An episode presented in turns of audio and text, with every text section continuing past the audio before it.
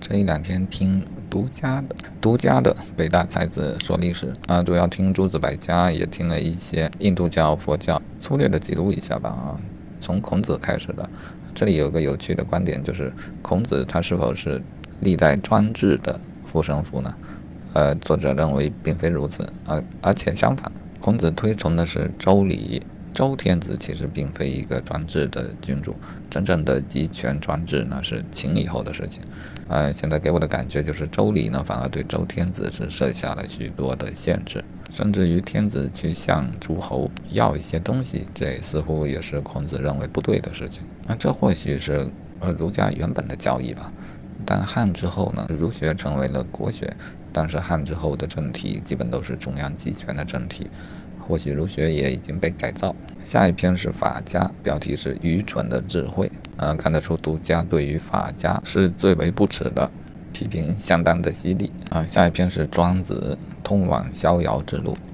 啊，我记得的观点就是认为道家呢，其实是在百家之内更有哲学味道一些的一家啊，但他的这种哲学啊，原文的说法是。解构力很强啊！我目前的理解就是看起来好像什么都能解释，嗯，但又不像欧洲的哲学那样讲逻辑。解构给我的感觉就是一种特别灵活的解释方法。这个在解决客观自然的世界问题的时候，可能会觉得它没什么意义嘛。但是庄子呢，其实是侧重于人的内心的价值观的塑造。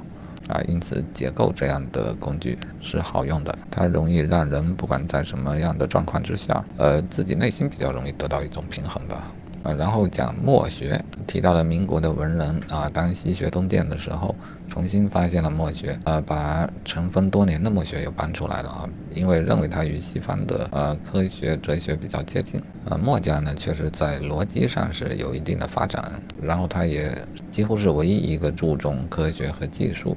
的学说，它来自于底层而非贵族，它重实际的效用而不推崇奇技淫巧啊，这也导致它重技术而轻科学。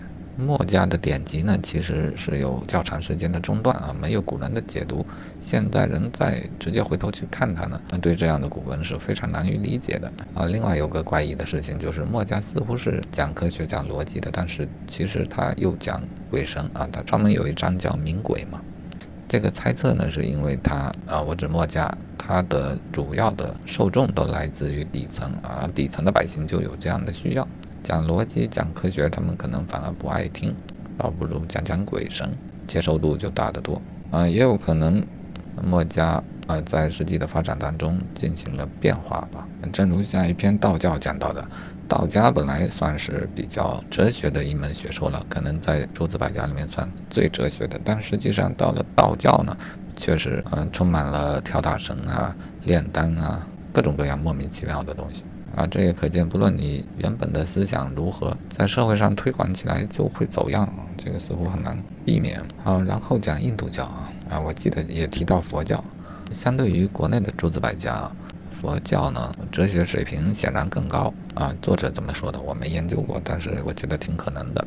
猜测呢是种姓制度给印度啊制造出这样的环境啊，有有钱又有闲的高种姓，如婆罗门，他们有空可以慢慢的研究，好好的研究啊，正如希腊和罗马那样，有一个衣食无忧的贵族的阶层。不过，其实，在印度呢，信佛教的人倒不多啊。据说信印度教的人百倍于信佛教的人。种姓制度其实是印度教所确定的。印度教的教义历史很长，大概在公元五公元前五千年啊，据说就有吠陀啊，就是他们的最古老的经文啊，也不知道他们怎么流传下来的。这个比中国的诗经还长啊。吠陀它的格式呢，它也是写成诗，比较朗朗上口，估计也是靠口口相传啊。不过印度教的地域仅仅限于印度啊。几乎只在印度有啊，正如道教几乎只在中国有，它不是一个国际性的宗教啊。然后又介绍了佛教的一些分支，禅宗啊、净土宗啊、密宗啊。禅宗讲悟啊，这已经是一个相当投机取巧的得道的方法了啊，它它就更加受欢迎一些啊，因为对群众来说，怎么简单怎么好嘛。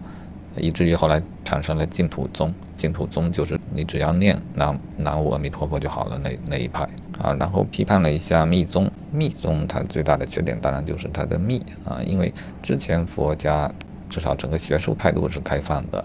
大家会在公共的场合讲经说法，呃，互相辩论啊。但是密宗就神神秘秘的啊，它都是私底下传法，这种是很容易被人利用的啊。据说在中国有好多打着密宗旗号的骗子啊，这些都是近两天睡觉前听的啊，有的时候听着听着也就睡着了。大概记录一下他们的内容，将来有兴趣的可以再找回来听一听啊。独家的节目，读书的读，嘉许的嘉。